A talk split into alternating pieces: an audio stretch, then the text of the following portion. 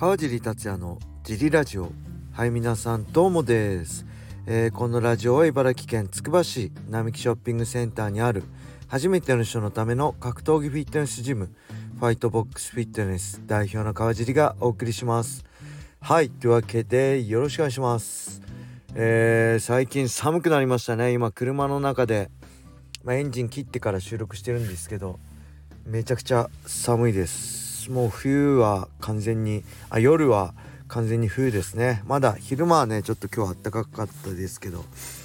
いやちょっと風邪ひかないように気をつけたいと思います。皆さんも気をつけてください。はいそんな感じで。まあ今日何かありました？あんま浮かばないんで。えーレター行きましょう。結構ね、レターが溜まってるんですよ。ありがとうございます。えー、川地さんどうもです。今朝のジリラジオを聞いて少し記憶を掘り起こしてみました。私が川尻達也の存在を知ったのは神プロか合格だったと思います。当時は地上波でやってない試合は見ていなかったので格闘技雑誌を読んで妄想を膨らましていましたそうして足を運んだ有明コロシアムでのプライドライト級グランプリ1回戦での五味隆則戦が初めて見る川尻さんの試合でしたあの試合を生観戦できたことは私の財産です。はいありがとうございます。あの伝説の9.25 2005-9.22005年9月25日だったかな？のプライド武士道ねライト級グランプリ1回戦有明コロシアムにいたんですね。あの時はね今でも覚えてます。もうファンのね声援が半端なくてねびっくりしましたね。あのプライド初出場武士道初出場した時もこう階段登ってってね、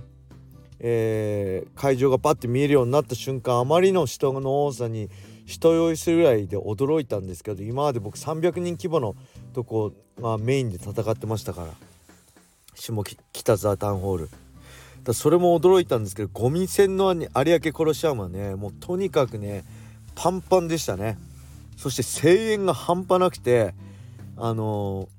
特にねこう入場の時はすごかったんですよ。僕のウォーターポーが鳴って僕がその階段上がって入場ゲートに上がってパッて扉がっていうかカーテン開いた時かな。うわーってすごくてもう僕それにね乗せられちゃってみんな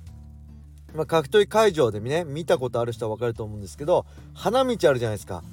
花道を選手がリングに向かって歩いてきますよね。その前にカメラマンがいるんですよ。カメラマンがだからリングを背中にして、えー、選手の方向いてカメラ撮ってるんですよね。入場シーンを撮るんですよ。ちょっと、えー、23メートルあの前から選手の。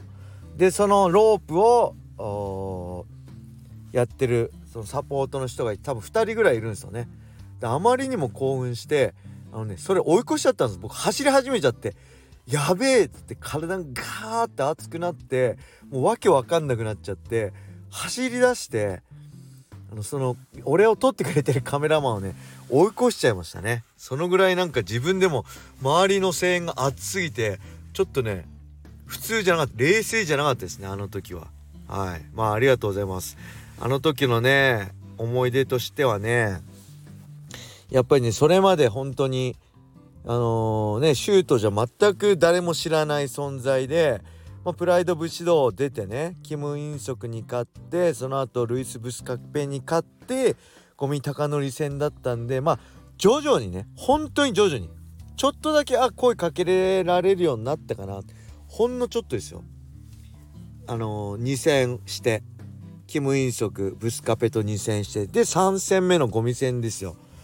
これの試合後ねこれリアルタイムじゃなかったんです。確か1週間後かは忘れたけど土曜日俺の記憶では土曜日の昼ぐらいにやったと思うんですよね。この放送。で日曜日につくばの当時付き合ってた彼女とあ、まあ、今の奥さんですけどえー、っとねつくばのね西武西武ってあった西武百貨店があったんですよ。今は隣へとかあるとこかなその辺。行ったらねめちゃくちゃ声かけられたんですよ試合見ましたみたいな。それがねびっくりしましたね。あこんなに違うんだと思って。あの時は初めてあの何？自分が本当にスターになったような感じしました。あまりにも声かけられたから。それがねすごい印象に残ってます。はい。そんな感じで。もう一個いきましょうか。あゴンカか神プロ。神プロといえばね今ドロップキックやってるジャン斎藤さん。僕覚えてますよ。初めてジャンさんの受け取材神プロの取材受けたのはね。えっ、ー、とねパラエストラ松戸の昼練の後だったと思うんですよ。なぜかその後ねお互い電車に乗ってね都内かどっか行ったんですよね。ジャンさんってまあ今でこそねすごい僕大好き。まあ記者の中で一番話しやすいっていうかこう構成とかねうまいなと思ってすごいあの僕もドロップキックの会員ではあるんですけどあの時のジャンさんってかなりコミュ障でね、まあ、僕もそうなんですけど全く目合わないんですよ。目見ないで話すんですよ。あのー、取材中もそうだし電車乗ってどっか出かける時もやっぱほら一緒に行くじゃないですか。初めてなんでお互いそんな仲良くないし何話していいかも分かんないんですけど、まあ、何かしら格闘技の共通事項あるから何か話そうかなと思って話しかけてもまあ会話にはなるんですけど全く目が合わないっていうね。あこの人だいぶコミュ障だなと思思い出がありますね。はい。そんな感じで、えー、もう一ついきましょう。え、MMA のアマチュア選手が柔術をやらないのはなぜですか？絶対大切なはずなのに。はいありがとうございます。これなんででしょうね。まあ僕も柔術はほとんどやってないですね。年に1回やる年に12回やるだけでなぜかね紫帯いただいちゃったんで本当は申し訳ないし僕は白帯でも青あまあ最悪青帯でもいいぐらい。ねまあ柔術の技術は全く知らないんですけど MMA の実績でねもらってしまったんですけどやらないんですかね。まあ MMA のジムに柔術クラスがないっていうのもあると思うしえー、とあとはねやっぱりいわゆる何？これモダン柔術っていうんですか、えー、いわゆるベリンボロとかねなんかちょっとすごいわけもう MMA ファイターとしてはこうど何がどうなってるのか分かんない技術体系があるんですけどそれだとあまりにも MMA にの技術とかけ離れててあんまりこう親和性っていうんですか？こう共通点が見当たらないんじゃないですか？これやれば本当に MMA に生きるのかなって思いづらいんじゃないですかね。うん、だから本当のベーシックな柔術の技術っていうのは僕は MMA に生きると思うしやっぱり道着を着ることで順序付けないと1本取れないんですよね。12345まであったら5ステップ5ステップを全てやらないと、えー、いけない柔術と、えー、135って2個ぐらい除いても、まあ、フィジカルだったり、えー、動きでごまかせる、まあ、脳技っていう僕は感覚だったんです。昔今は分かんないですけど。だから柔術やるのはすごく MMA ファイターにとってもプラスにはなると思います。ただ僕自身柔術通ってきてないでグラップリングでもまあある程度得意にできてたのであんまり説得力ないですよね。うん、まあ道着切れば柔術家にかなわないけど、まあ、グラップリングだったらまトップ柔術家無理ですよ。けどある程度の黒帯とかに対しては僕も試合でね黒帯相手に寝技でマウント取ったりしてるのでまあ何とも言えないですね。あのい初め初心者未経験者が柔術やるのすごく大事だと思うけどある程度例えばプロになってより強くなる時に柔術よりは違う競技を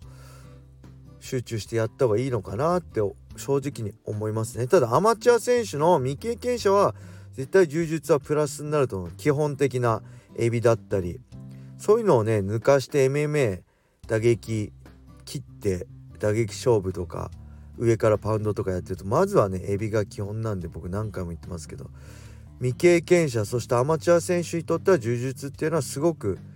大事だと思いますね。うん、ただそれが、えー、まあその指導者もなかなか説明できないのかもしれませんね。うん、多分ほら塩田さんのパラエストラ八王子とかすごい10この前も16歳とか中学生とかでなんかアマチュアのトーナメント優勝したりした人いますけど今いるらしいですけど塩田さんとこんと他はしっかり呪術を MMA ファイターもやってるイメージですね。うん、だから、まあ、説明が必要ですよね。うん、MMA でこういう風にやるのにはこれが必要だからやった方がいいよいそれがどれだけ説得力あるかっていう、うん、指導者がどれだけ説得力あることを伝えられるかっていうのも大事だと思いますね。あの好きに好きなの選んでやっていいよって言ってやっぱりねあの柔術よりは打撃だったりをやりたくなるのが今の時代差だと思うのでいかに指導者がその大切さを伝えられるかどうかだと思います。はい。そんな感じで、えー、今日は終わりにしたいと思います。皆様良い一日を。またね Thank you.